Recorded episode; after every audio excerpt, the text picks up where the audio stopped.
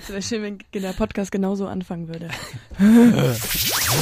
Mephisto 976, Radio für Kopfhörer.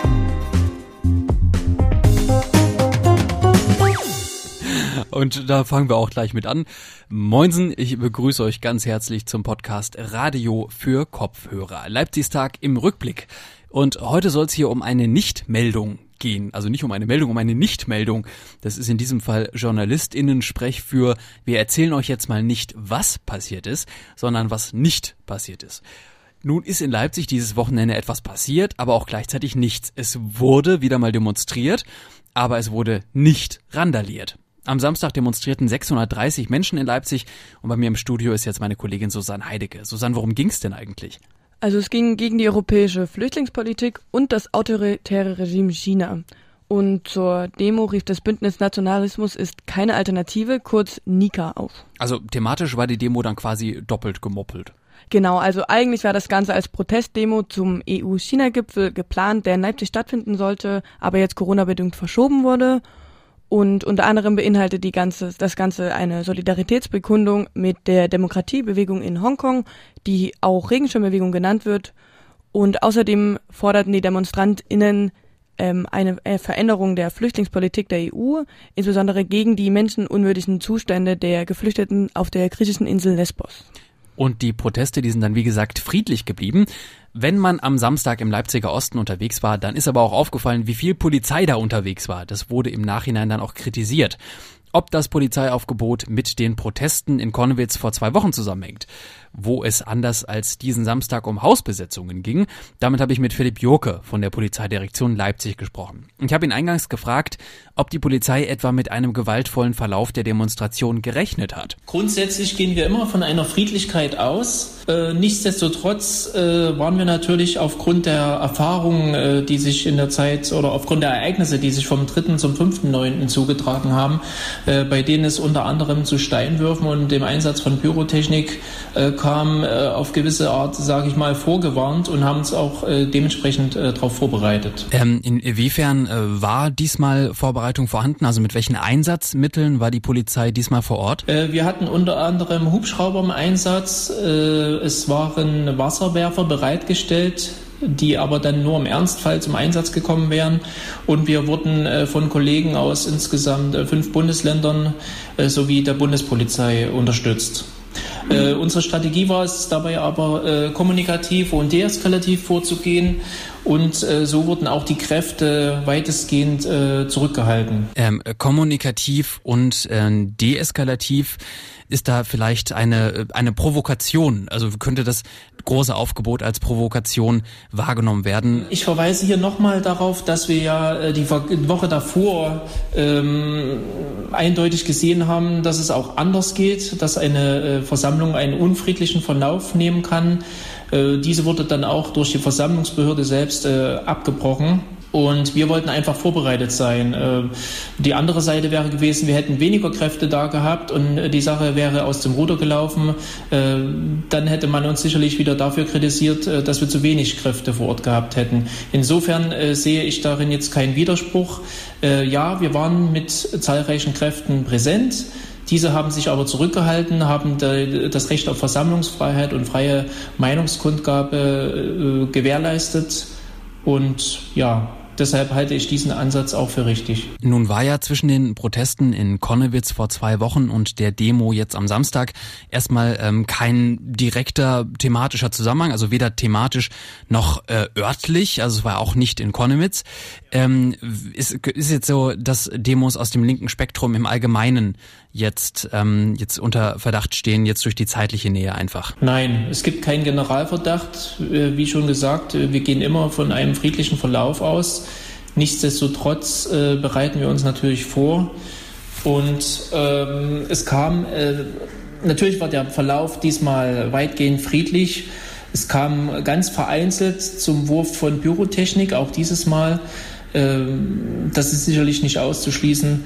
Ähm, aber generell wird keiner unter Generalverdacht gestellt. Wie kann man sich das jetzt von den, von den zeitlichen Dimensionen vorstellen? Ist das erstmal so, dass dann ähm, so vielleicht die eine Woche oder die zwei oder die drei Wochen erstmal so als, als ein Höhepunkt vielleicht von eventuell Ausschreitungen irgendwie gesehen werden und dass das dann ähm, auf die Zeit hinaus dann die Polizeidirektion Leipzig dann sagt, okay, jetzt können wir langsam, weil einfach lange nichts passiert ist, einen Gang zurückfahren oder jetzt mal ganz salopp gesagt. Ja, natürlich. Äh, wir sind immer daran interessiert, äh, dass Versammlungen die äh, hier in Leipzig zum Alltag gehören und die natürlich äh, ihre Berechtigung haben. Das ist ja keine Frage, dass die auch friedlich verlaufen. Ja, und natürlich gab es, es gab ja auch Ankündigungen diesbezüglich, dass ich sag mal salopp gesagt in irgendeiner Form eventuell Krawalle drohen könnten. Natürlich nicht dieses Mal, aber ähm, ja, also wir passen unsere Kräfte, unsere Kräfte immer äh, der jeweiligen Lage an. Inwiefern äh, könnten da vielleicht auch andere Bundesländer äh, in der Vorbildfunktion sein? Also bei den ersten Mai-Demos in Berlin ist ja so dieses, dieses äh, die Nähe auch irgendwie nicht in Einsatzmontur, sondern halt einfach, dass da Kommunikationsbeamtinnen und Beamte sind. Ähm, inwiefern werden solche Konzepte vielleicht in Leipzig äh, ja überlegt, ein, das so durchzuführen oder vielleicht auch tatsächlich schon getan? Ja, äh, dieses Mal waren ja auch, äh, wie auch schon beim letzten Mal, also in, äh, in der Zeit 3. bis 5.9. waren ebenfalls dann äh, bei den Versammlungen äh, Kommunikationsteams eingesetzt. Das war auch dieses Mal so. Das sind Beamte in normaler Streifendienstuniform, ähm, die äh, in erster Linie für die Bürger da sind, mit ihnen ins Gespräch kommen. Und äh, es ist also nicht so, dass jetzt äh, in erster Linie die Kollegen der Bereitschaftspolizei direkt an der Versammlung dran sind. Ähm, des Weiteren äh, fährt die äh, Leipziger Polizei, wie Sie vielleicht auch schon mitbekommen haben, das Konzept Jetzt gibt es, wir versuchen direkteren Kontakt zu den Bürgern aufzubauen. Es gab ja auch schon eine Veranstaltung äh, vom Leipziger Revier Südost, äh, wo der Revierführer eine Bürgersprechstunde veranstaltet hat.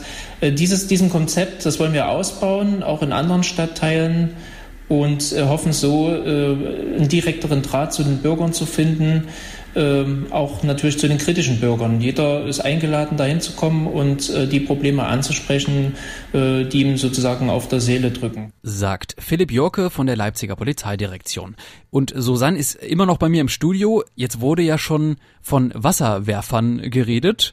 Ein Helikopter war, glaube ich, auch dabei. Was gab's noch?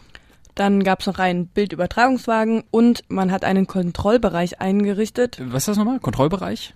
Mm, da werden ähm, die Straßenzüge rund um den Demonstrationsbereich ähm, zum Kontrollbereich ernannt. Das heißt, da können dann personenunabhängige oder verdachtunabhängige Personenkontrollen durchgeführt werden und es gibt ein Waffenverbot. Hm. Ist ja an sich erstmal gar nicht schlechtes, aber hier an der, am Beispiel Eisenbahnstraße haben wir ja schon gesehen, wie, wie kontrovers das Thema Waffenverbot auch ist. Ähm, ja, und äh, es waren auch ganz viele verschiedene äh, Gruppen aus, aus anderen Bundesländern dabei, ne? Genau, also es waren Beamtinnen aus Bremen, Baden-Württemberg, Hessen, Sachsen-Anhalt und Thüringen dabei, außerdem die Bereitschaftspolizei aus Sachsen und sogar die Bundespolizei. Mhm.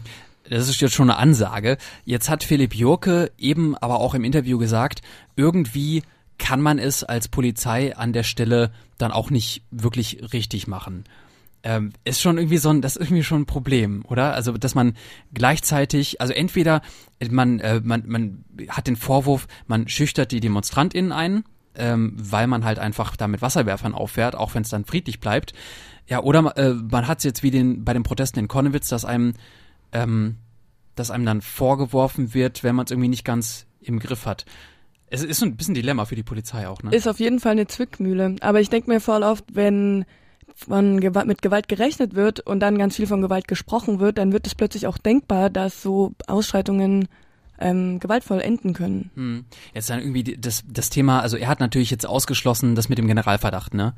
Ähm, dass, äh, dass jetzt also äh, gerade linke Demos unter Generalverdacht geraten würden. Ähm, ich ich frage mich irgendwie so ein bisschen, was ist so der, was ist denn der richtige zeitliche Abstand, um dann plötzlich ein bisschen äh, bisschen locker zu lassen und vielleicht nicht mit dieser, mit dieser vollen Montur aufzurücken da. Ja, mhm. irgendwie gibt's den wahrscheinlich nicht so richtig. Ja, also das ist eine Frage am Ende, wo man, wo sich das dann zeitlich, wo sich das zeitlich einpendelt. Aber es, das grätscht auch so ein bisschen rein in so ein, in so eine vielleicht schon angespannte Beziehung einfach zwischen Öffentlichkeit und Polizei.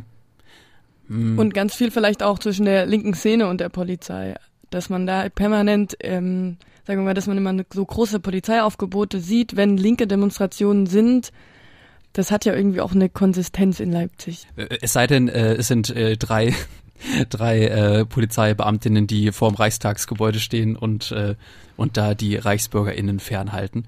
Ja, genau. Das ist ein bisschen, bisschen äh, dünner besetzt. Jetzt ist natürlich ein bisschen der Ausblick immer, immer so ein bisschen fade, wenn man sagt, jetzt muss man halt abwarten, wie sich so das Verhältnis zwischen Polizei und Öffentlichkeit in näherer Zukunft weiterentwickelt, aber weiß nicht, viel mehr bleibt einem da vielleicht jetzt auch nicht übrig, ne? Naja, ja. Hm. Jedenfalls wurde in den vergangenen Monaten auch viel in Richtung struktureller Veränderungen bei der Polizei angestoßen.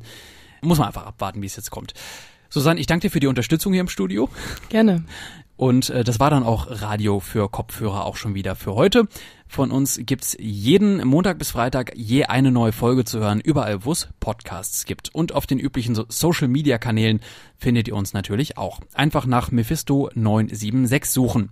Live-Radioprogramm haben wir werktags von 18 bis 19 Uhr hier in Leipzig über UKW auf 97,6 Megahertz, auch digital über DAB Plus oder im Livestream. Einfach mal bei radiomephisto.de vorbeischneiden. Ich heiße Max Ennerling und verabschiede mich an dieser Stelle noch von euch.